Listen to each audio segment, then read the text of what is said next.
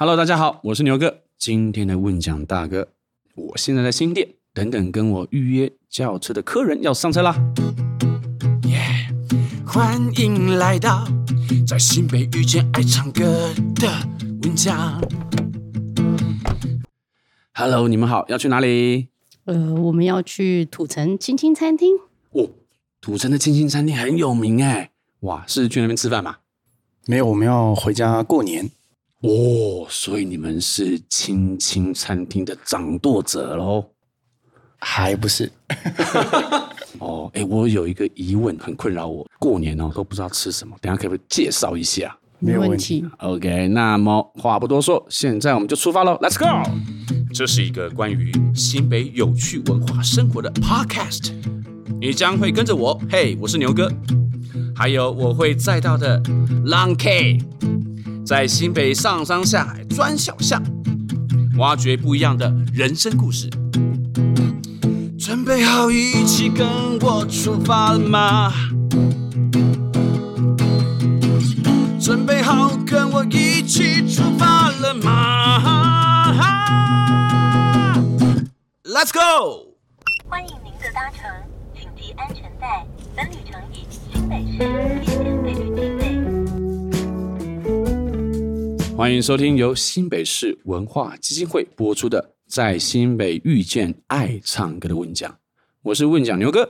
Hello，大家好，我是副驾 Sharon。哇，农历过年即将到来，也是我们节目和大家一起过的第一个年，必须得把新北最好吃的年菜整桌端出来。你有猜到是哪一家了吗？就是位于土城，一九七七年开业至今的台菜料理青青餐厅。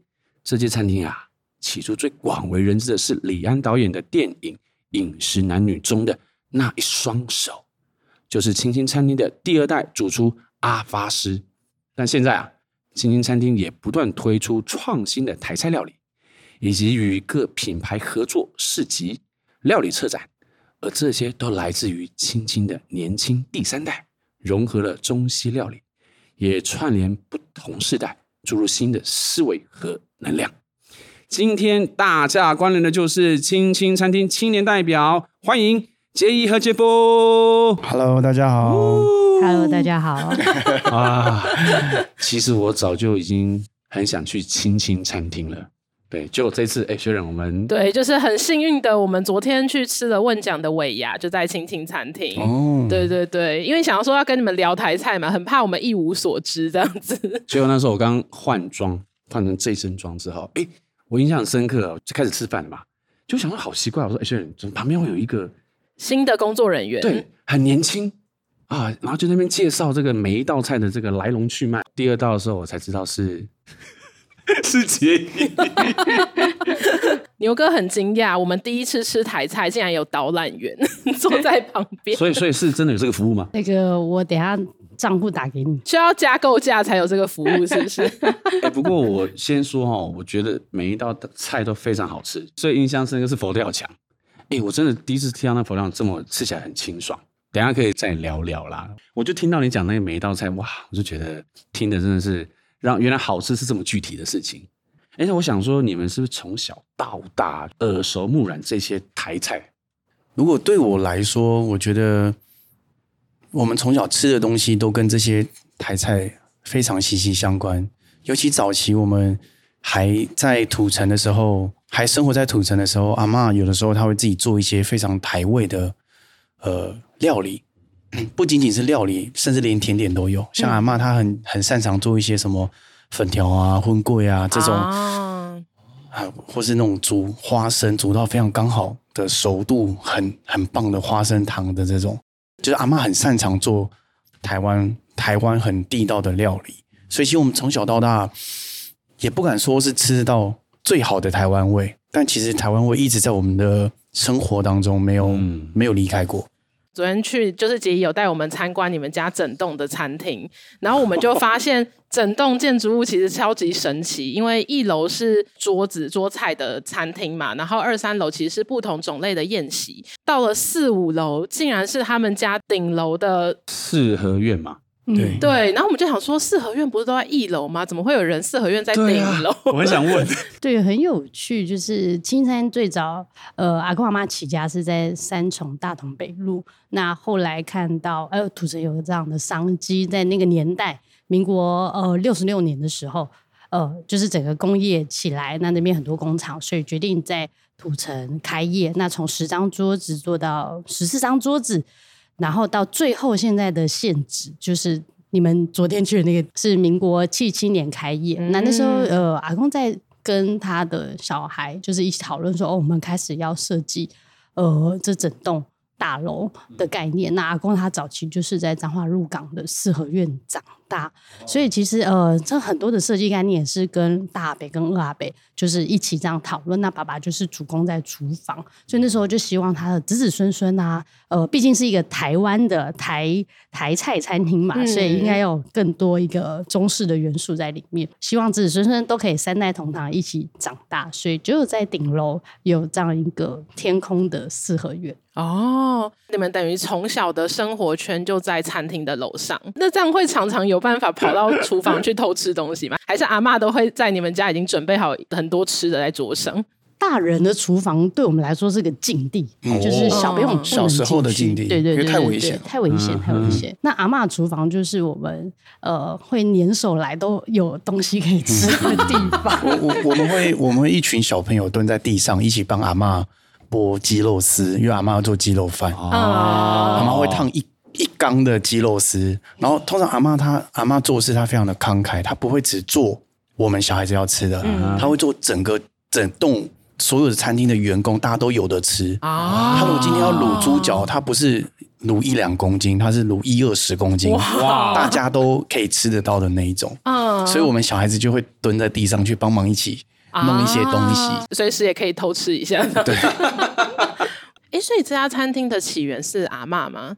其实最大的原因，我觉得阿公阿妈都有。阿公就做生意对外场，那阿嬷就是真的很会煮。其实就是因为阿妈太会煮，阿公会觉得，哎，我们这么会煮，那我们就自己出来做做看。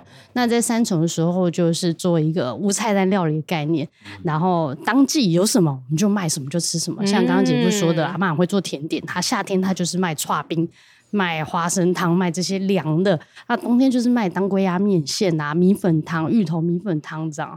就是有什么食材，有什么料理，我就卖什么。那客人喜欢吃什么，我就继续卖什么；不喜欢吃什么，我就换掉。阿公是彰化鹿港人，对对，就常人家说那个老港戏剧馆，就是鹿港姓施的有一半。对，那阿公就是从鹿港来台北呃打拼的。那阿嬷其实就是在大道城的，就是少女。她从小家里是有家厨的，但是阿嬷自己很爱做菜，很爱吃，很爱品尝，哦、所以他等于是跟家里的家厨在学做菜，跟师傅学做菜。嗯、所以阿嬷手艺就是从他小就是师傅的等级哦。嗯、所以阿嬷本身就是对料理的这个味道的敏感度是非常在行的。阿嬷说他们叫藤虾塞。藤虾塞，就是汤匙，汤匙藤虾。对，因为他们没有称斤称两的，基本上大部分都是一根汤匙去决定今天的呃咸蛋，还有今天的可能今天心情不好，手抖了一下。今天今天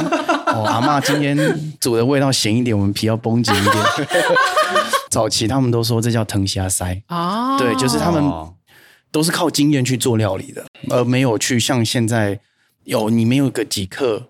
几多少重？你不知道要怎么做料理。哦，对，我听过阿妈讲，他就说：“你不要看我就是藤家腮红，但是其实今天来的食材，它的咸度、它的甜度、它的风味，有可能都会不一样。嗯、所以我为什么不称斤称两？因为我没办法称斤称两。哦，对。他需要依照每一次的食材去做调整。对，他当然现在稍微年纪大，就是像姐夫刚刚说的，哎呦，手不小心抖了一下。然后我就会跟阿妈说，呃，阿妈今天味道好像稍微重了一点啊。我我的嘴巴通常都会比较甜，嗯，我都会我都会永远都会跟阿妈说很好吃啊。所以所以你现在在讲我，所以所以你的红包特别大一点。有吗？有差吗？我都就是阿妈今天不管怎么做，嗯，好，阿妈阿弟假跨买哦，好假好假好假哦，没拜没拜没拜，就永远都是跟他讲好吃。弟弟从小有一个外号，对，那个什么外号？什么外号？就是从小他在餐厅，所有人都叫他。呃，他就杰夫嘛，对，就叫狗腿夫。狗腿夫。以前那个客人呢、啊，就是呃，因为以前我们常常会在一楼跑来跑去，那妈妈很忙，就会把我们放在那个柜台，就是进来门口柜台，它算是一个里面的环呃，就是呃有个门可以让我们不不会出去外面乱跑。是，那我们当然有时候还是会偷偷跑出去。那杰夫就是那个最聪明、最顽皮的。那那时候有客人就在吃饭嘛，结果就会抖抖抖抖跑出来，然后就在客人旁边问客人说：“好吃吗？”然后客人就会说：“ 好吃啊。”然后他就会很骄傲说：“这是我爸爸做的。”哦哦，所以其实你应该是这个餐厅最佳的这个行销行销王啊！而且他从小看到男生叫帅哥，看到女生叫美女，哇，我真的做不到，没有。这个有人教的吗？还是无师自通？甚至我都不记得我说过这个话，所以应该是个没记忆的岁数，没没有记忆的时候，对爸爸妈妈说的吧？对，爸爸都是听爸爸妈妈他们讲。哦，嗯、太神奇了吧！对你们从小跟着阿嬷，所以其实你们的一些料理概念比较是阿嬷教给你们的吗？其实我觉得比较像是学校，我不知道姐姐跟我有没有一样的想法，但是呃，我感觉得出来，其实长辈们。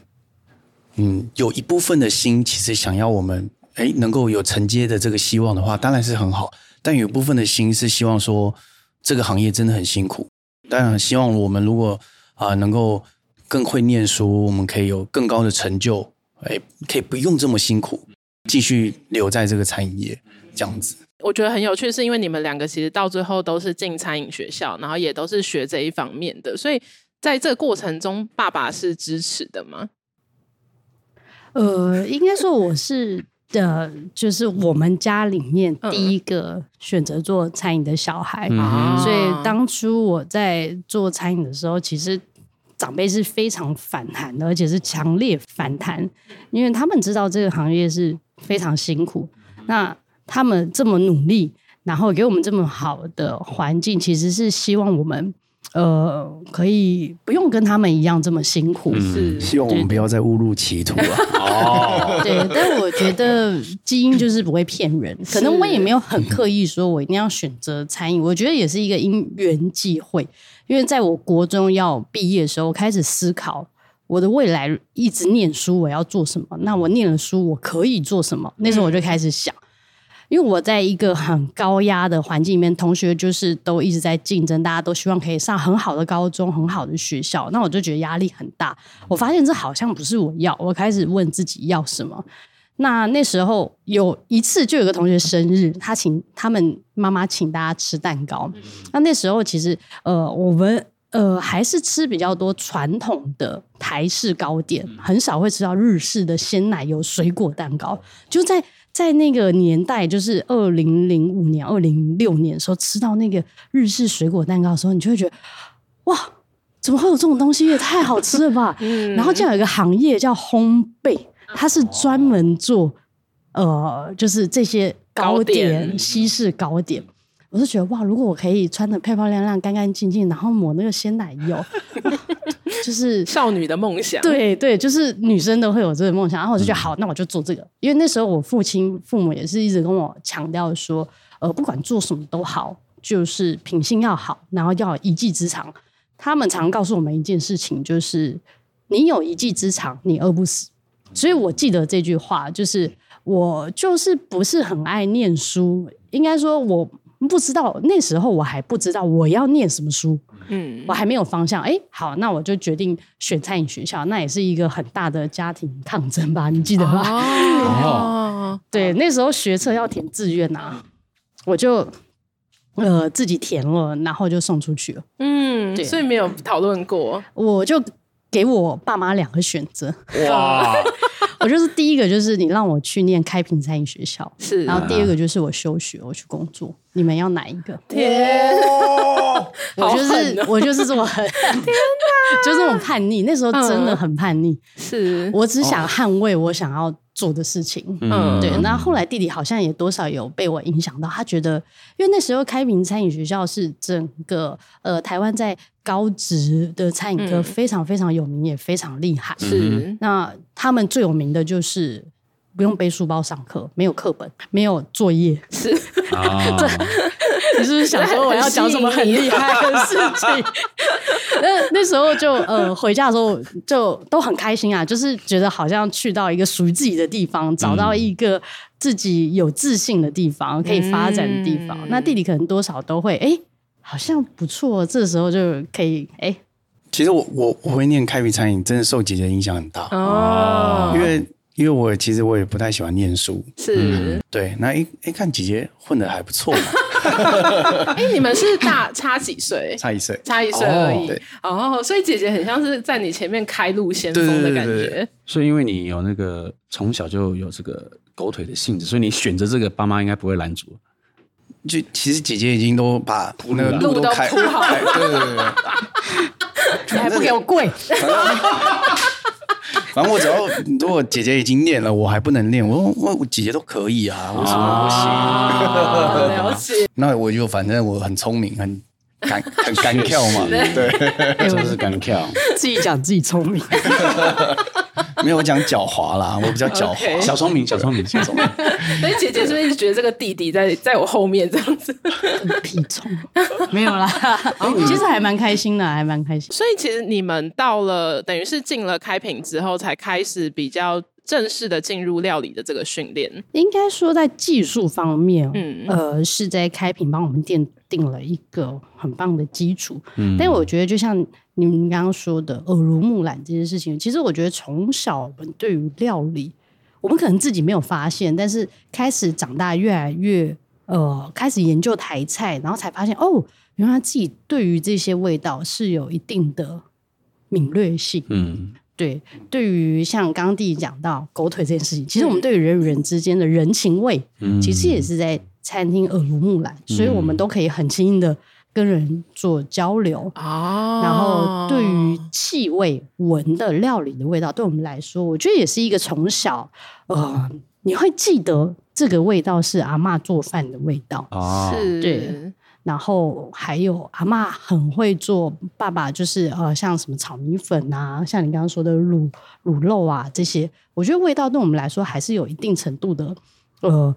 认识就是在阿嬷的料理、嗯、记忆中的料那个古早味，嗯，嗯，所以有点像是你们从小身上就下载跟收集了很多资料库，只是可能还没有去解读，或者是去把那个资料库做成系统化的感觉。没错，就是我们太习惯这些东西在我们日常生活，我们其实以前不觉得很稀奇，是，但是回过头来绕了一圈，再回头看这些。我们已经太习惯的东西，就会觉得哇，好珍惜哦！我们原来有一点点跟别人不太一样哎。嗯，那其实到你们去了开平啊，甚至是因为你们后来都有出国念书跟发展嘛，这里蛮好奇，就是你们有没有哪一个时期是，就是我觉得我们年轻的时候都会有这个时期，就是会觉得啊，我们学到新的东西，或是看到的世界，觉得是更好、更光鲜亮丽的。这个状态，你们有这个时期？其实，其实我自己对于怎么把中餐的元素带入到我所学的东西里面，其实比较是近几年才有的想法。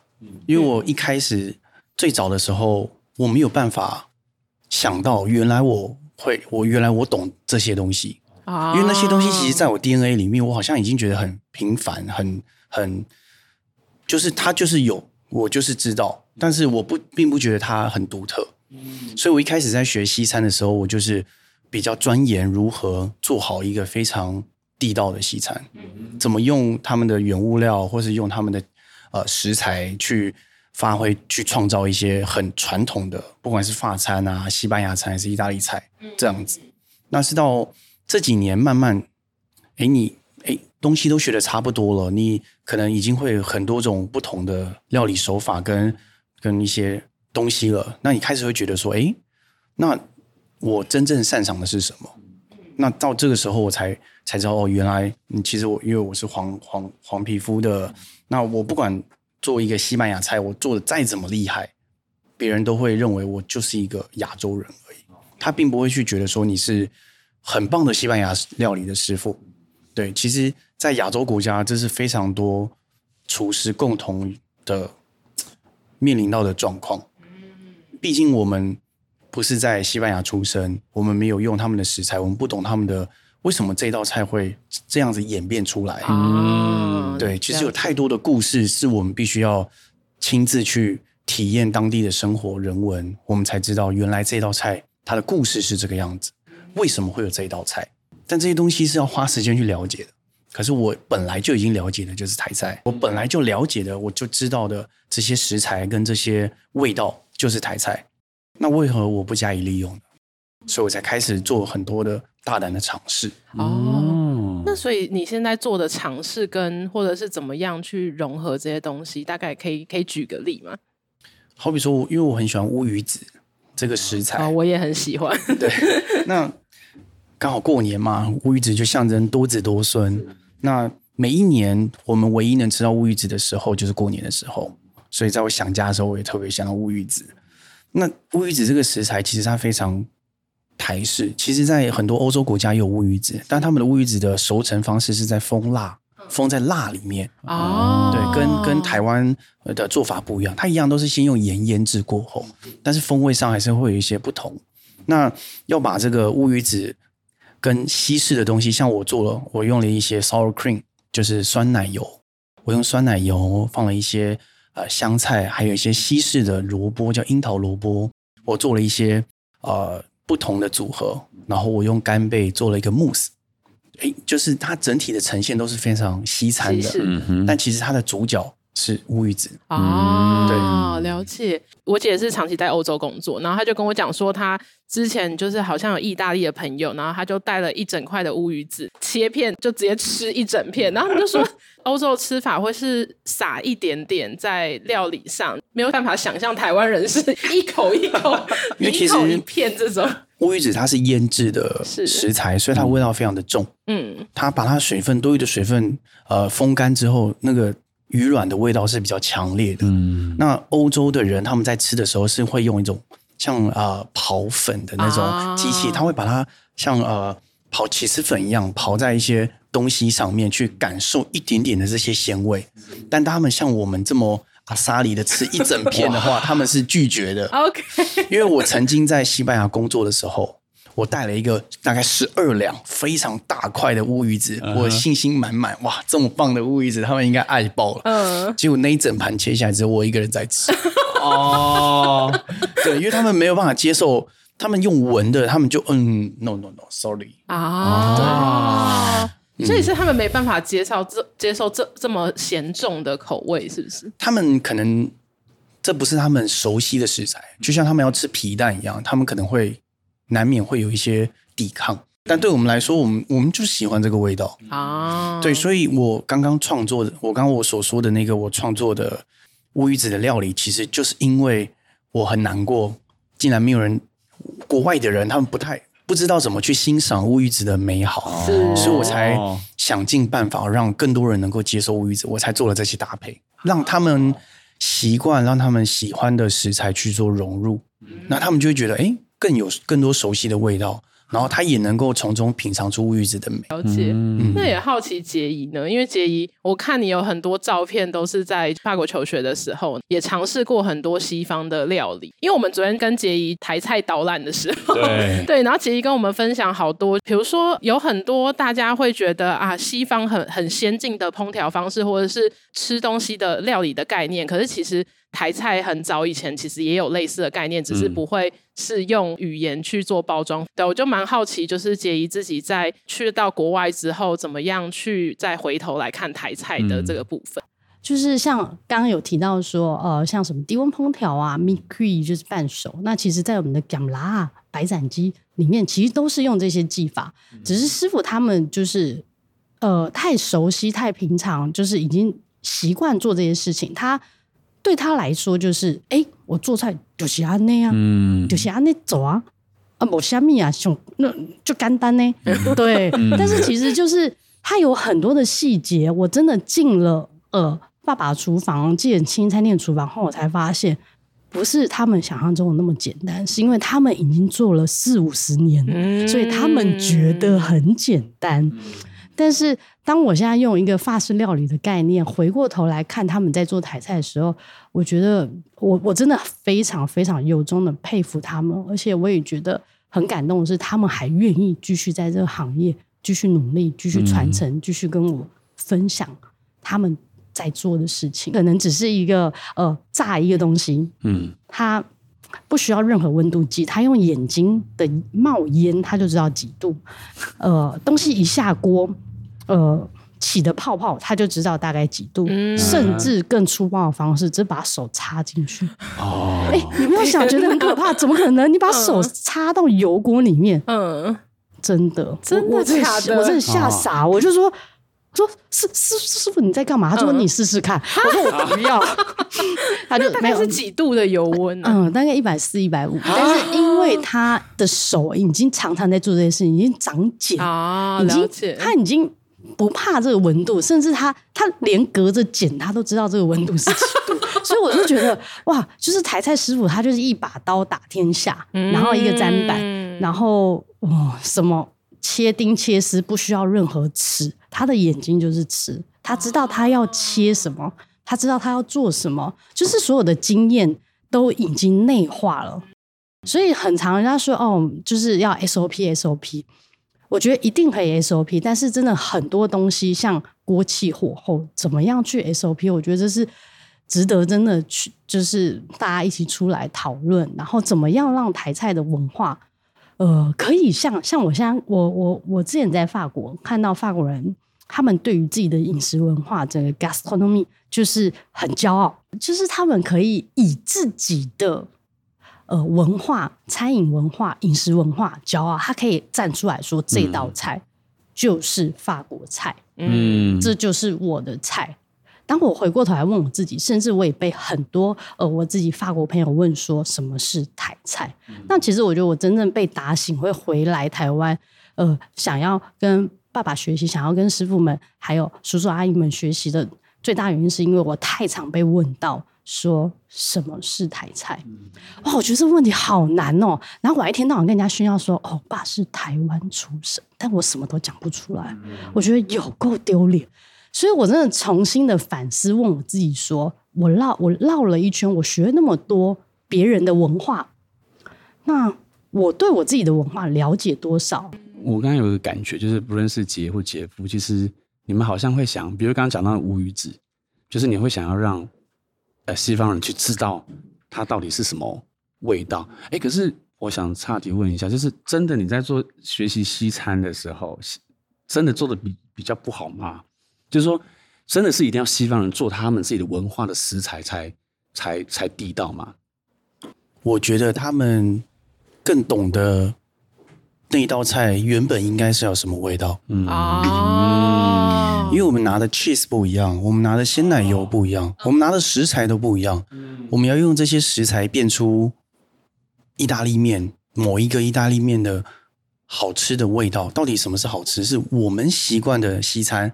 还是它是真的是意大利风味的西餐，嗯，但是在台湾你不可能在一般的超市去拿到这么多地道的食材，嗯，但是如果今天换成一个西班牙人或是一个意大利人，他们要做一道他们地道的菜，如果没有他们呃呃当地的食材。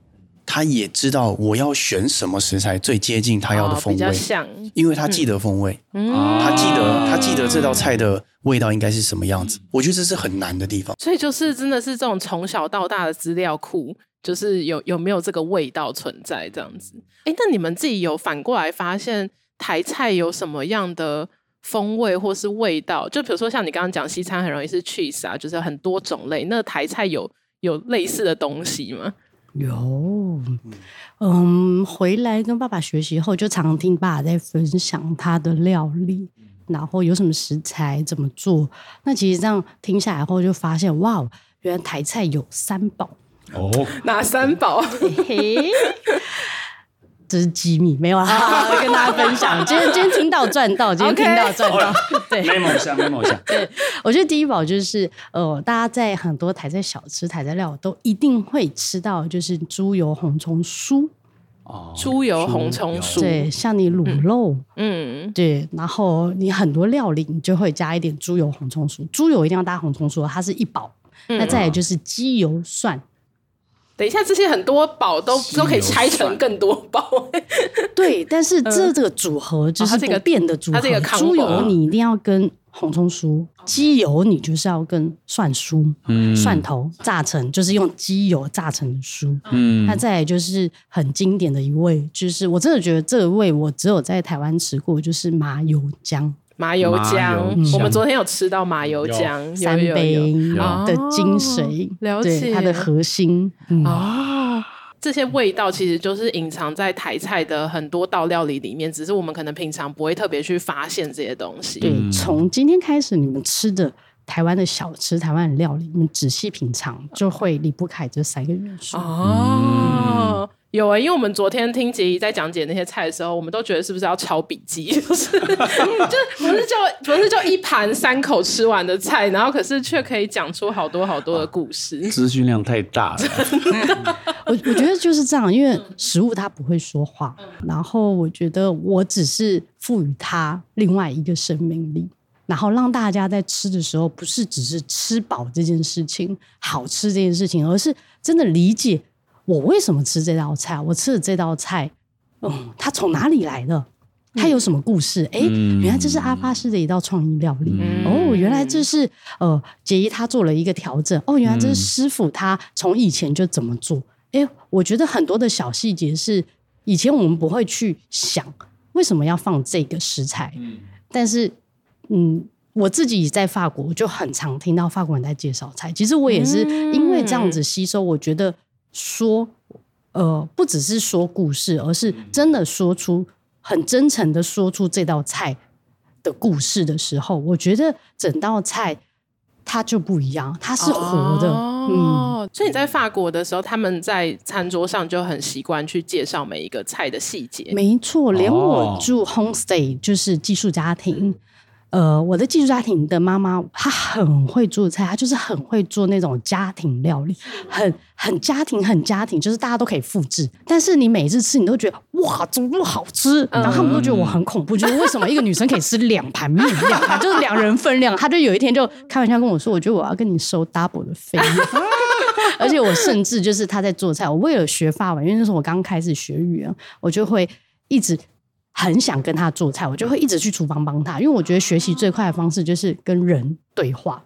对，那他身上我就看到他跟他的孙子，他跟我也是一样的对待，就是他会跟我说：“哎、我今天这个食材是这个季节的。”我说。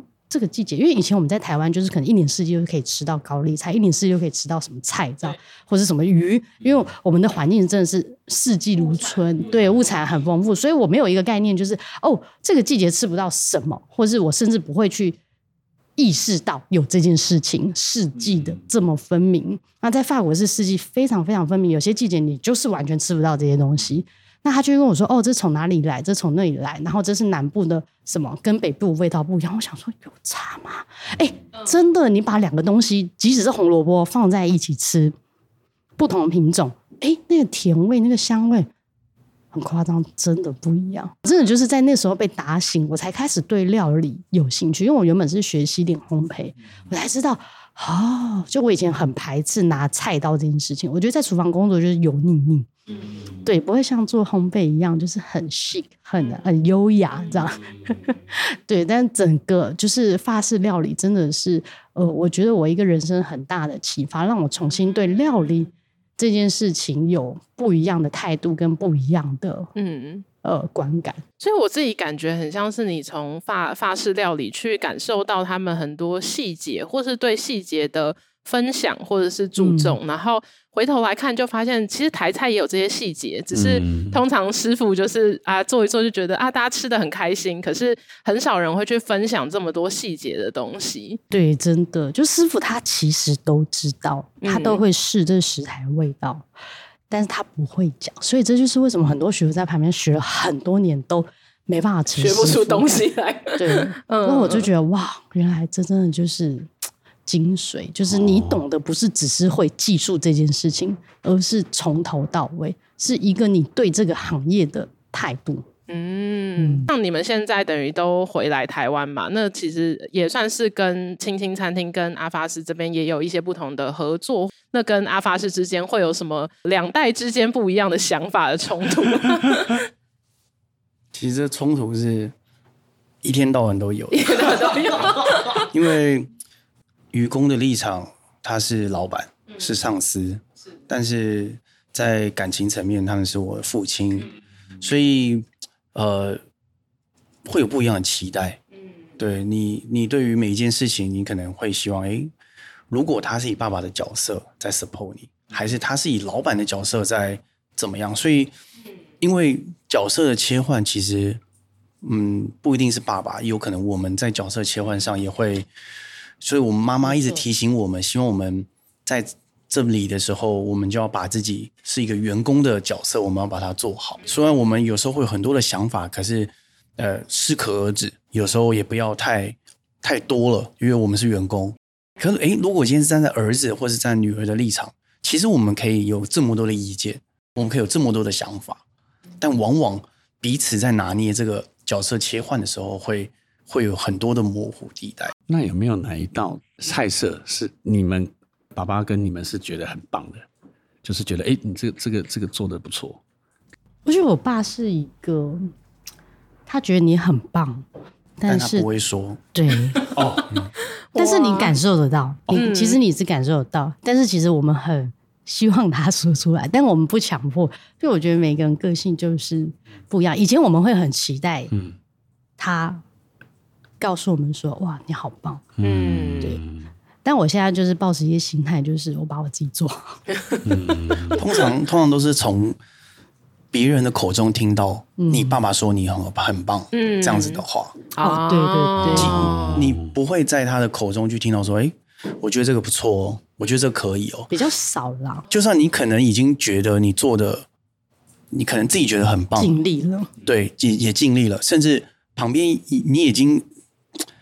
研究这道菜研究非常久，然后你也给很多人的试吃过，最后那一关你想给爸爸试吃，他永远告诉你哪边没做好，他还还是有办法挑出毛，但我觉得正常的啦，因为他毕竟在这个行业已经嗯。六十年了，哎、嗯，没有五十几年了，五十几年。了，对，已经半世纪，嗯、所以我们再怎么做，我们的脚步就是很大一截，嗯，对，但我们也还是很渴望被被被。被赞美被鼓励，嗯，了解。你有听到吗？现在对爸爸喊话吗？哎、欸，爸爸平常会听这样的节目吗？可能太长了，他会没有。我们 考虑一下，我们可以剪剪这一段给他听。哦，没关系，没关系。我现在突然在冒冷汗，我想说他不会用 Podcast。好好好，没事没事。接下来就来到我们问讲 KTV 的时间，非常开心，接一点点黄品的《雨后的彩虹》。这个是你的年代的歌吗？对，是我出生年代的歌，吗但是那时候我还听不懂。啊，一九九好像是一九九一还一九二年，了解滚石的哦。对，姐，你知道这首歌我已经练了三天了，谢谢你。而 且这首歌老到那个牛哥说是没有没有谱的，对，所以我就一个音一个音找，太感人了，就我尽力尽力。好，那我们来听这首歌。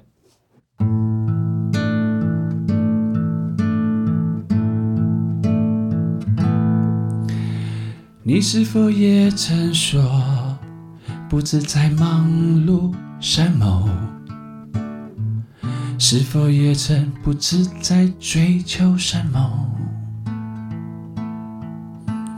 你是否曾失落，失去爱的温柔？是否不知该如何面对生活？或许你太在乎成果，或许你觉得压力不该太多。挫折的事人人都有，不要轻易退缩，别在乎出错。So don't stop，向前走，世界没有倒转的时钟，抓紧你的梦。勇敢付出你的行动。人生旅程中，一定会有坎坷和暴风。雨后的天空，就会出现美丽的彩虹。让我们一起向前冲，世界没有倒转的时钟。抓紧你的梦，勇敢付出你的心动。人生旅程中，一定会有坎坷和暴风。雨后的天空，就会出现美丽的彩虹。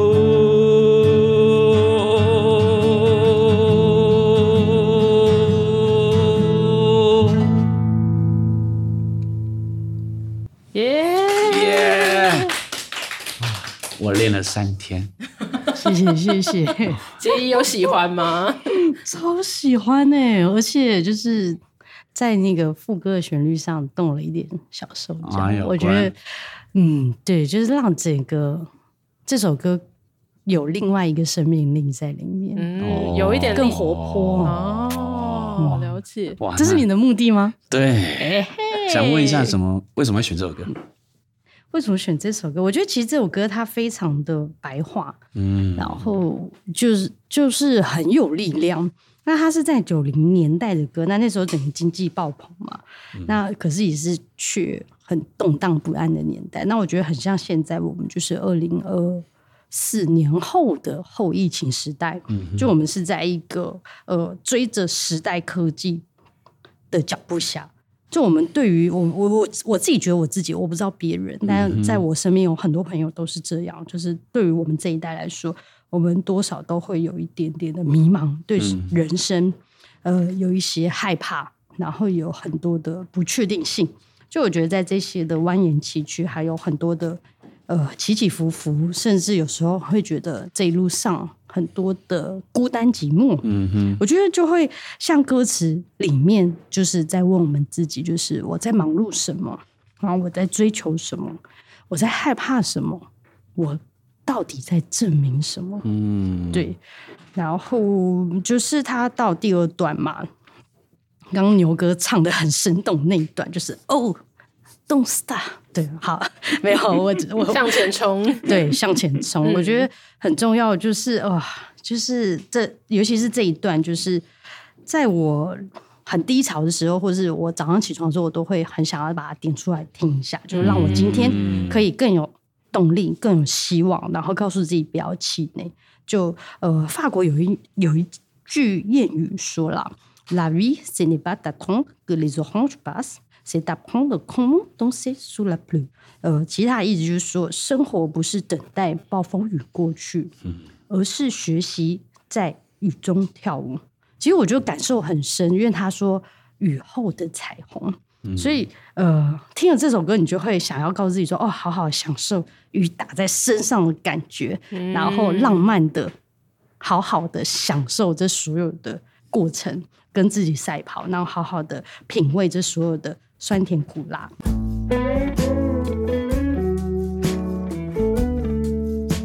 那因为这一集啊，就是一个即将要过年的时节，嗯、然后因为你们，我知道你们家过年一定，诶，应该是年前嘛，因为很忙嘛，因为要准备很多人可能会订年菜啊，然后跟就是吃年夜饭的部分。可是我好奇，一个台菜餐厅，你们在年夜饭的时候通常会怎么吃？因为当天会营业吗？嗯，会，当天会营业，但是。因为是年夜饭，所以大部分当天客人来选择聚餐的时间都会在晚上，嗯，所以我们中午是不对外营业的。那变成说我们自己的年夜饭就选择在中午哦，嗯、所以我们是年午饭，对，我们是年午饭哦，所以我们我们是中午吃完年夜饭之后，晚上我们要把哎今年刚穿的那一套新衣把它换下来，哦、然后要去厨房或是去外场帮忙啊。哦、对，那大部分几乎我们小时候。每年的过年大概都是这样过。不过很有趣，是我昨天才在跟阿公阿妈还有阿巴斯在聊天，他们说其实早期刚七星餐厅刚成立的时候，过年是不开的，嗯，因为早期人就是大家都在家里做饭，很少人会在外面吃饭。那其实真的是近二十年来开始，职业妇女越来越多啊，那客人的需求越来越多，那我们就哎。好像可以做做看。那也是因为呃，家里有跟超商合作，那时候就开始做。哎，过年好像可以做，大家好像开始可以接受在外面用餐。对，才开始有外面吃年夜饭，不然早期其实大家都是在自己家里面做饭，啊、做年夜饭。了解，嗯，那所以你们的那个年午饭，或者是可能在更早期，可能真的有年夜饭的时候，通常掌厨的还是爸爸吗？还是会是阿嬷，或是大家一起？应该是阿嬷啦，阿嬷早期都是阿嬷，嗯。嗯然后爸爸就是追咖，对，追咖，对。所以家里真正大的是谁？哎哎哎，对对，厨房战是谁？谁最大？哦，那你们家自己的年夜菜会有什么特别的地方吗？就吃的内容，餐厅吗？对对对，我觉得有一些不一样。嗯，就是祭拜祖先的料理，因为过年嘛就要拜拜，那一定要准备祖先爱吃的东西。我就呃。呃，其实我也是这几年才开始注意家里年夜饭桌上，就在还没有嫁之前才知道说，哦，原来有这些料理。就我以前就觉得，应该大家家里都是吃一样东西，嗯，原来不是。对，就是在我们家餐桌年夜饭一定会出现的，就是佛跳墙，对，这一定要出现。那再就是卤肉或卤猪脚、卤蹄膀。啊、那过年阿嬷就会卤蹄膀，因为蹄膀很气派，笋丝卤蹄膀。然后还有一定会有萝卜糕、菜头粿、好彩头，然后一定要整条鱼下去拜拜。就猪肉有了，鱼整条鱼有了，那再就是鸡肉。对，我们一定会有个鸡汤或是呃油鸡对的料理。对对对，就这三个很重要。然后还有最后两个就是呃逢年过节。除夕也都会出现，这是比较家常料理，就是炒米粉跟菜头汤。嗯，对，这是阿仲最爱的料理，所以拜拜一定要放这两个。如果没有放这两个，就是你寡杯跋不过。就是他说我没有吃到，我要吃的。然后还有一个香肠，嗯，切我们会切香肠，然后也会有乌鱼子。啊，对对对，乌鱼子。然后阿嬷有好几年，她非常喜欢做鱼翅羹。鱼翅羹，这个不是一般人的年夜饭会吃到的东西。对，但其实其实其实那鱼翅鱼翅羹其实就是西卤肉，只是阿嬷在里面放了一些鱼鱼翅。啊，对。那因为可能最近我们比较少吃到了，可能阿嬷预算有限。哎，阿嬷现在没有群众募资吗？跟你们两个募资一下。阿阿嬷阿嬷阿嬷有听到吗？听到请回答。你可以不要一直在我们节目上跟家人对话。所以除了就是呃晚上要忙餐厅之外，有没有什么呃可能前一天啊，或者是当天，甚至是守岁的一些一定要走的仪式或者是习俗，是你们记得？阿嬷会在那一年犒赏所有辛苦工作的员工，因为大部分大家来吃年夜饭，那我我们就要很辛苦的去准备料理给客人。是，那那些员工呃也都没有办法回去跟他家人过。过吃年夜饭，哦、所以为了犒赏他们，阿嬷就会每一年的那个时候准备一个碗，然后准备四颗骰子，哦、然后就是阿妈就红包已经都准备好一叠的那一种，然后员工会轮流来甩，嗯、你甩到你有，他他可能是可能比几点大，你只要比那个点数大，我就给你红包。哇、嗯！然后然后通常。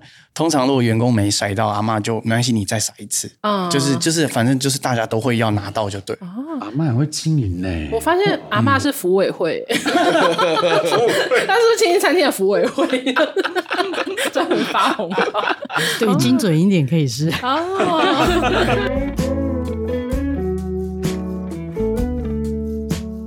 餐厅其实之前一个很重要的经历，就是跟李安导演合作《饮食男女》，然后其实《饮食男女》里面呢，就是有很多料理的意涵啊，然后跟家庭关系，比如说米糕，就是象征的人跟人之间的那种团圆啊，跟黏在一起的感觉。对，所以我自己蛮好奇，就是如果要请你们两个各选一个，你们觉得可以代表家人意涵的台菜，你们会选哪一道？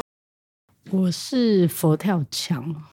因为我觉得佛跳墙很有趣，就是它是很多食材汇集在一起。那其实一个家庭也是，我觉得每一个人都是独一无二的，所以呃，就是把这些呃不一样的东西，但是每一个人都有他自己生长啊，就是呃经历呀，这所有一切。但我们会在一起之后，我们还是一样很融洽、很融合。我们就像这个大锅菜，这一碗佛跳，这一锅佛跳墙，这一瓮佛跳墙一样，就是再怎么样，我们就是一家人。嗯。哎、欸，我想听杰怡可以帮我们介绍一下你们家的佛跳墙。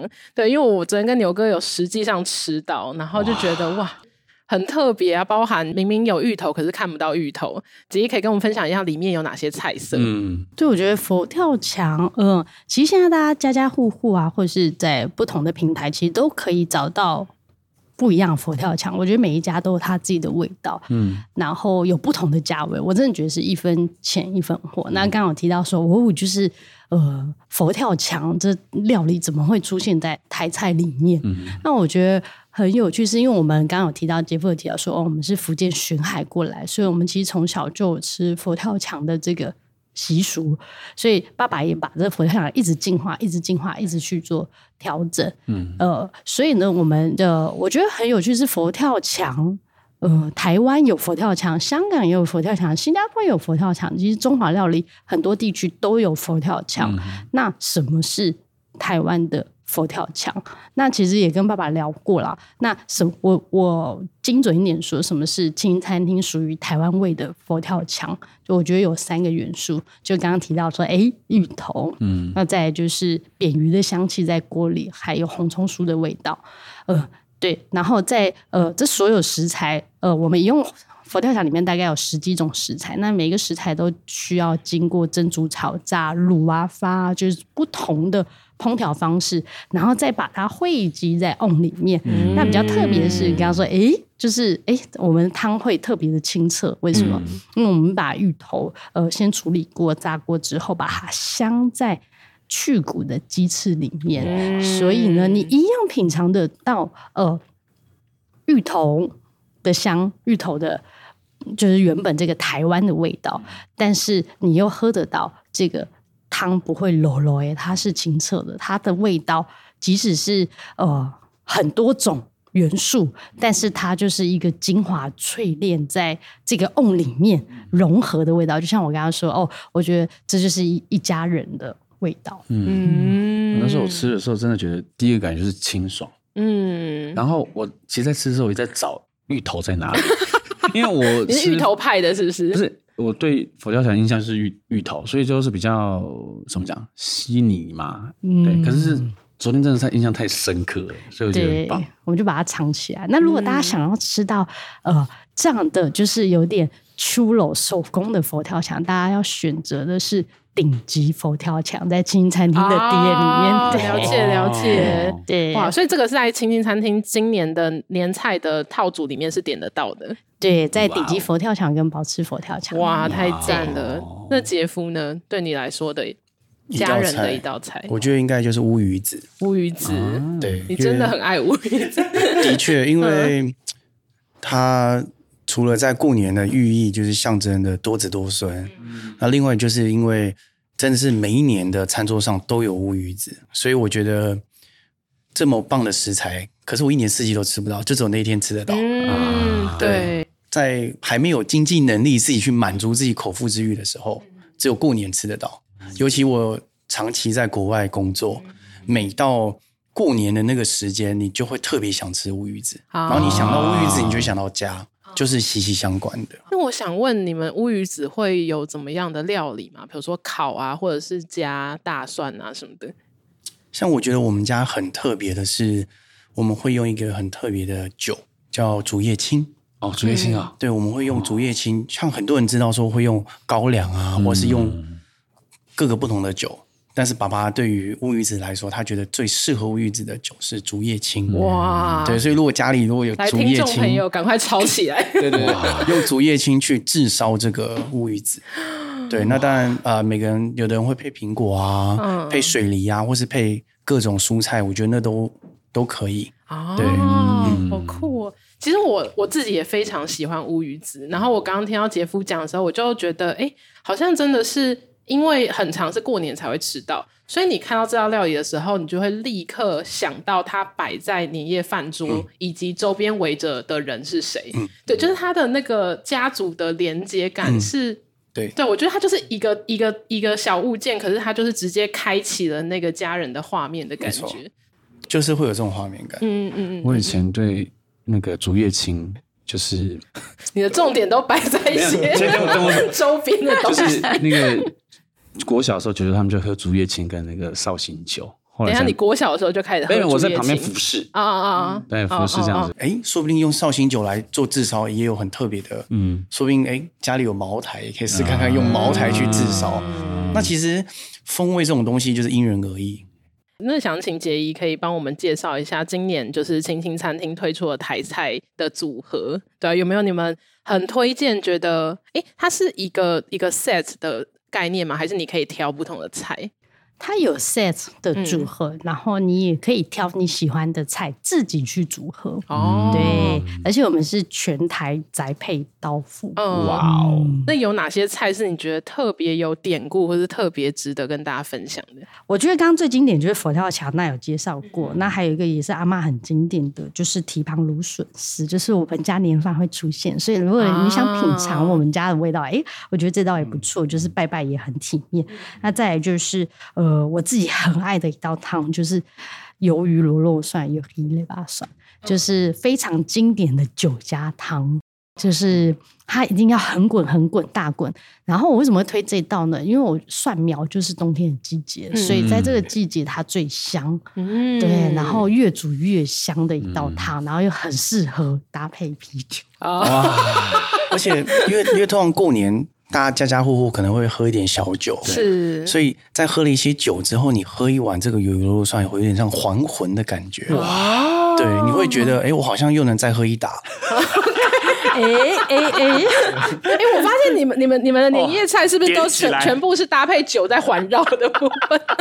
像像我觉得我们家的米糕就很不错啊，因为我们那个米糕真的是我们，我们也我们有一位师傅，他是兰屿的。的原住民，哦、对，那那个米糕，我们每每一次供应的这个米糕，都是他亲自一个饭粒，就是用锅铲这样慢慢慢慢把它拌开的。嗯，因为每次没我们没有用机器去拌米糕，因为机器拌不出这种口感跟味道。嗯、哇，对，所以真的是每一份米糕都是亲自手去嗯。和出来的。应该是说他是把呃酱料，因为。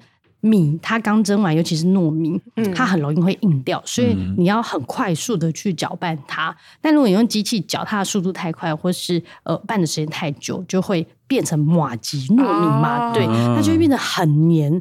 那当然，你选的米的品种也是很重要，就是你是用长糯米还是圆糯米。那青餐厅比较特别，就是我们是呃。两个都有用，就是我们保留北部的长糯米的口感，粒粒分明，但是我们又希望每粒米它跟所有的料跟酱汁都可以粘在一起，所以我们又掺了一些原糯米的元素，所以其实你吃到呃双重的口感，然后跟一个很台式的呃就是米糕的味道，嗯，哦，所以想要占南北的人就就就可以点你们家的米糕，因为都吃得到，对对对，不会吵架。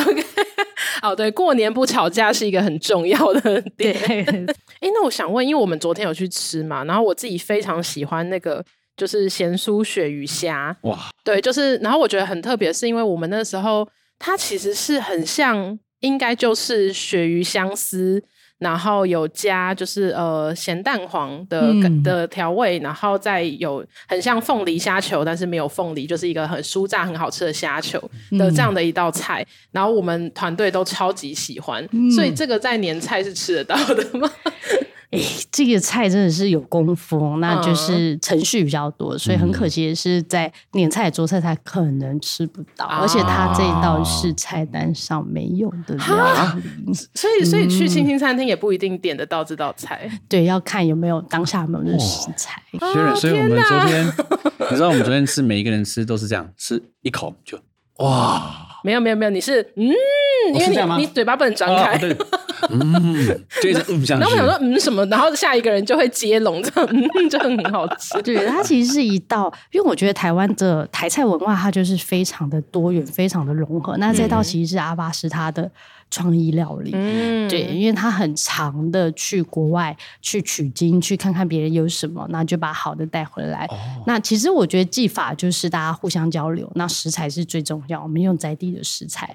然后你们昨天吃到的那一道，就是哎有咸蛋黄，我们用特别用鸭蛋，因为鸭蛋黄比较香，嗯、所以炒的是有点新加坡式的金沙的炒法。但是要怎么样跟台菜做结合，又有一些火花呢？所以我们做咸酥的口味，嗯、我们让我们小时候吃的零嘴的鳕鱼香酥，它可以有不同的呈现的方法。以前吃可能会轮轮呢，你需要去嚼它，嗯、因为你可能在看电影，大家在哎配啤酒，所以要嚼一下这样。嗯、对，但是我们。这一次就是把它做的很舒板，然后又把凤梨虾球的概念去做一个融合，嗯，就有咸酥金沙的风味在里面。天哪，对，这其实就是一个海纳百川的风味，就是台湾，台湾就是这么多元，嗯，所以它很高纲哎，非常非常。哇，嗯，好，所以如果听众朋友想要去吃的话，可能要看运气了，就当天有没有才会知道有没有办法点这样子，没错没错，了解，好。那接下来就是因为我就是看呃两位其实都有在呃可能有跟一些不同的品牌啊，然后做一些新的合作。然后我自己是有看到那个杰夫有在分享，就是有跟台湾 Plus 的节目做台菜的合作。对，我自己好奇，就是你是参与其中吗？还是也是有共同策划这个内容？哦，我是我是那个节目的顾问哦，对，因为刚好家里做台菜的渊源，所以其实我们。手边做台菜的资源比较多一点点。嗯、那这个节目的制作人他是我国中的同学，然后这个节目最主要的话是因为文化部呃出资做了一个台湾 Plus 这个频道。那台湾 Plus 这个频道呢，他做过了第一季跟第二季的 Jason's Table。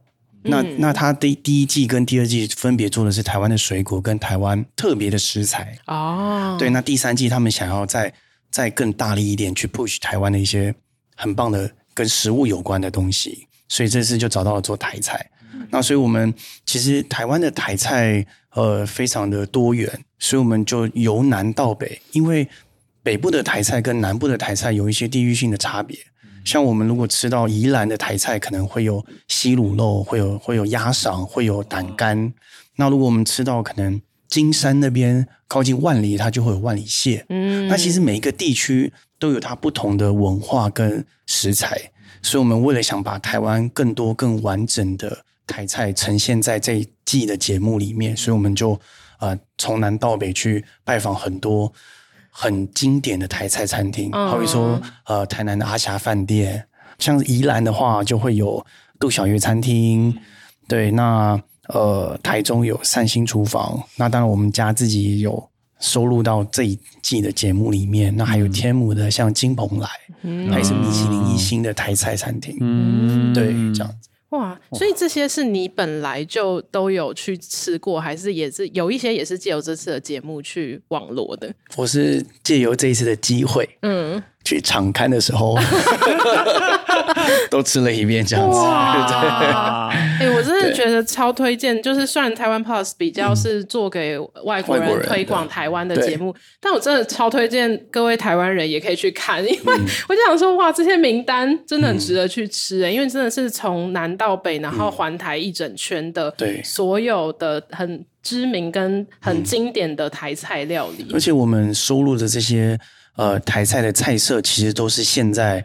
还在线上的菜色，嗯，就是如果说你讲到更古老，什么给亚迪都杯啊这种太太太久远的历史了，其实现在可能很多餐厅也没有在做了，嗯。但是我们现在收录都是呃，现在还有我们我们做了呃呃台湾的猪嘎菜，嗯、我们也有收录一些台湾的呃呃手路菜，嗯，就像一些像呃猪肝那叫肝炖、嗯，瓜炖，还有像。白雪桂花蟹啊，嗯、佛跳墙啊，其实都有很多呃代表台湾当地非常呃有特色的一些台湾的料理。嗯，对，了解。所以你自己在就是去探勘完就是这全部之后，嗯、然后做成这个节目内容之后，你你自己有什么新的发现吗？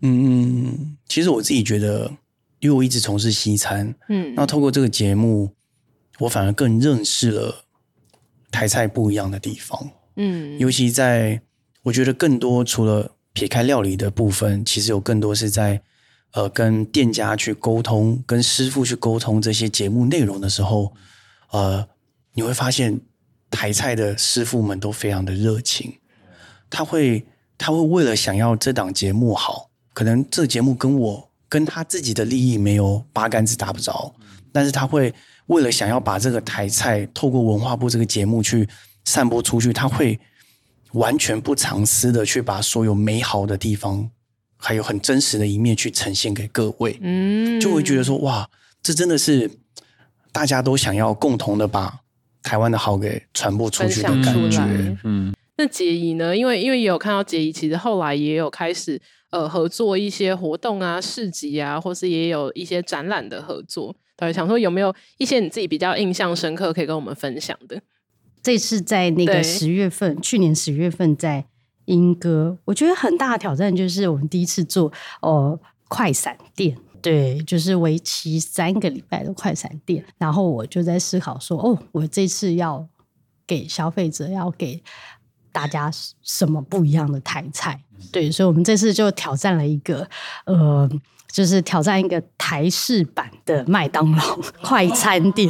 对对对对，然后就搞死自己，没有啦。就是我觉得是一个超级无敌棒的体验，因为我觉得，呃，就像这个展览一样，食物是需要被设计的，对。然后它不只是样子被设计，你怎么样设计整个流程，然后设计所有的细节，对，就跟设计展，甚至我们跟设计师合作，他帮我们设计从头到尾，就是整个店面跟宣传。哇，我觉得这是一个一连串，这是我自己一个人没办法做到的事情。但是今天是有很多人来帮助我，是一个团队，我们一起开这一间店。对，所以就是也有很多啊酸甜苦辣，但我觉得从中就是都是在学习。哦，我可以帮大家前情提要一下，就是其实是因为去年的呃台湾设计展在新北嘛，然后他们有一整区都是在讲新北的在地料理，然后所以它其实是一个设计展，可是在这个展览里面呢，却有一家就是实体的快闪店，其实应该是有很多个小快闪店，总共好像有八间店，八间，就是从糕饼到海鲜，就是完全都是不同的主题。嗯、对，然后然后我其实那个时候有去看展览嘛，然后我其实。就有对青青餐厅这个台菜，我想说哇，竟然在设计展里面有一个台菜的快闪店，只是那个时候就都排很多人，所以我想说啊，算了，不要排好。对，所以我很好奇到底会吃到什么。就大家进来以为要吃板豆，他就说哎。嗯就有阿姨就会问说，这一桌多少钱？讲台语这样，然后我就拿菜单，他说：“哎呦，怎么跟他想象中的台菜不一样？”啊、对，我们这次是跟呃，就是我自己的本业西点烘焙做一些结合。我把我自己觉得我认为最经典的味道，嗯、然后呃，我们用呃面包，但面包大家想到的就是面粉，但我们混了一些米粉。嗯、就我觉得在台湾吃。呃，台菜就是要配饭，但我今天可以用一个年轻一点的方式跟大家对话，让大家吃到台菜。所以我在里面包可能是三杯鸡，嗯、在里面包客家小炒，对，我甚至包素虾松，就让素食的朋友也可以享受到台菜的美味。嗯、对，就是把台菜的精髓。然后我们还甚至第一次就是呃，在这样的活动。我们自己推出了呃，属于台湾自己的西西里咖啡，我用了金桔，然后咖啡，我还特别想了找了很多，呃，我那时候应该是排队，对对对，品牌的咖啡来 研究，就哦怎么样做出一个有台湾风味的西西里咖啡，然后我们也有做饮品，就是整个是一整套麦当劳式，然后还有就是前菜。啊，对，我们就把一些我们觉得很经典，像刚刚都有提到了。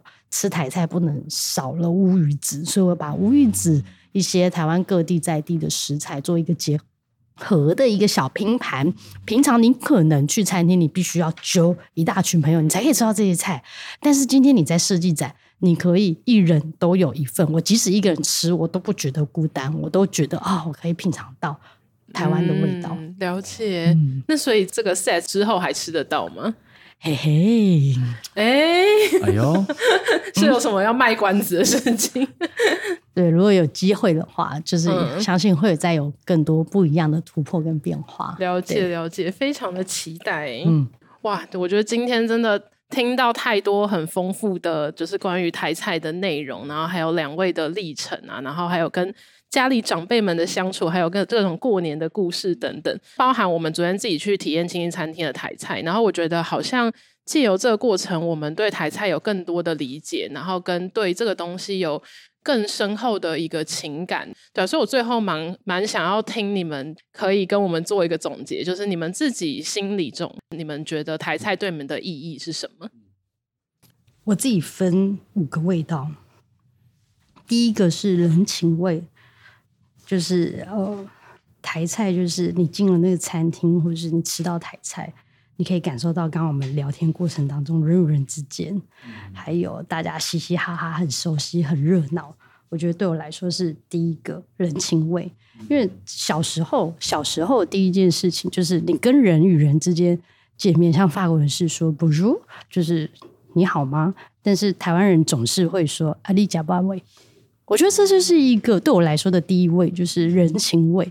那第二位就是本身食材的风味，就是呃，什么是台湾味？我当然觉得最根本就是食材它本身最原始的味道，最纯净的味道。那第三位就是气味，就是刚刚弟也有提到的，像三杯爆香啊，就是你闻到。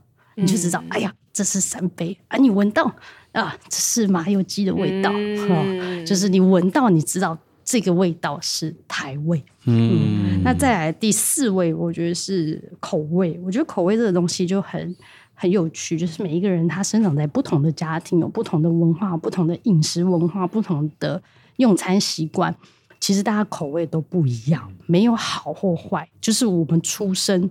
就是吃到这个味道，这个味道是属于我的味道。嗯、对，那最后一个我觉得是古早味，但古早味跟口味其实有点像，但我觉得古早味对我来说，我另外一层的意义就是它是一个回忆的味道。因为我我们自己都就是我跟弟弟都是在国外有待很长一段时间，真的你会。最想念、最想念的不是什么意式料理、法式料理，你真的就是最想念的就是那一碗卤肉饭。你这很想家、很想家，你很辛苦的时候，你想吃的可能只是一碗泡面。嗯、对，然后你真的很想对，或者是鲜虾鱼饭。哇！但是但是在国外想家的时候，你很难复制得出家乡的味道，嗯，因为它的红葱头味道不一样。它的饭的品种不一样，嗯，它的猪肉的香气也不同，所以就算你有再高超的厨艺，你在国外你就是做不出家乡味。没错，所以这个古早味就是这第五味，我为什么把它放最后一位？嗯、因为吃到这个味道，我会想起我的家人的味道，嗯、我称它为古早味。嗯，那个画面立刻就出来了。对，我今天真的是真的听到了我，我因为我其实我对吃啊很。不了解，都只会说好吃好吃。不过我今年，我觉得今天听听你们分享，我觉得特别昨天有去吃，然后我觉得哇，我要好好来，今年要好好来过认识台菜。我觉得要对，就觉得背后它不是不是好不好吃而已，它是背后有有一个关系的连接。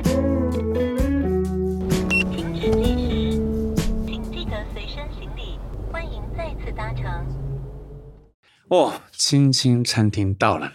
你们开好久。我那个 问讲后面那个车厢哦，我等下如果先这个预定那个年菜可以吗？没问题，没问题，就全包了。好啦，好啦，给牛哥最贵的，小小孩子才做选择 哦，你就全部都点一个就好了。好，嗯，那就这样啦。OK，新年快乐，新年快乐，新年快乐，大家新年快乐。